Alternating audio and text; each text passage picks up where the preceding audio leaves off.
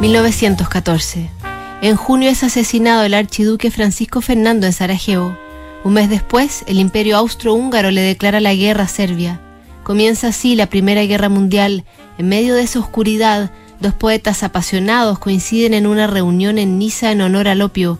Son Guillaume Apollinaire y Geneviève Marguerite Marie Louis de Pilou. Lou, le diría él, que a poco andar se incorpora como voluntario al ejército y el idilio salvaje se convierte entonces en la más ardiente correspondencia que se puede imaginar.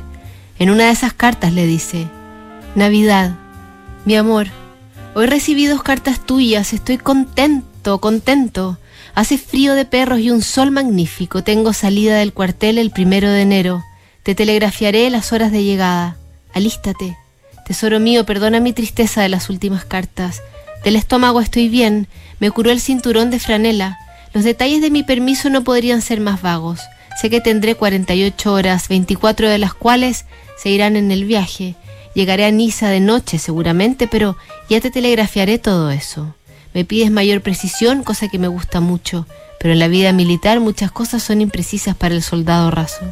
Además, el lema aquí es, no hay que tratar de entender.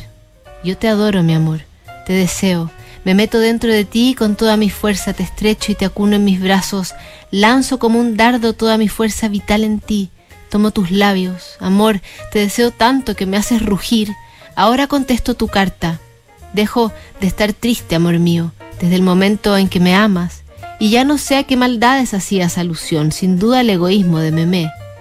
¿Qué ha dicho ella respecto de mi compromiso?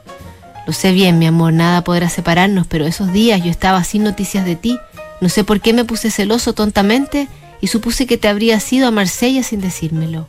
Sí, mi amor, nuestras palabras se han intercambiado y personas como nosotros nos faltan a su palabra. Tienes razón al regañarme. Me vuelvo como una bestia cuando dudo y me enloquezco. Te confiaré todo, pero a menudo mi nerviosismo me arrastra y mi imaginación me arrebata. Lu, que bien sabes decir las palabras que consuelan. Eres un instrumento de música exquisita, tus melodías me transportan al cielo Tú eres mi música, mi poesía, mis nueve musas, mis tres gracias. Sí, mi amor, regáñame. No tengo derecho de dudar, pues siendo libres el uno y el otro, nos entregamos libremente y debemos pensar como piensas tú, para ser dignos el uno del otro. Sí, mi amor, no hablemos de nuestra felicidad. Sí, feliz Navidad, mi amor. Nuestra Navidad es nuestro amor. Lo dices tú, poetisa archidivina. Hasta luego, mi amor. Te beso con todo mi corazón, con toda mi fuerza, te amo y te amo toda. Apoliner.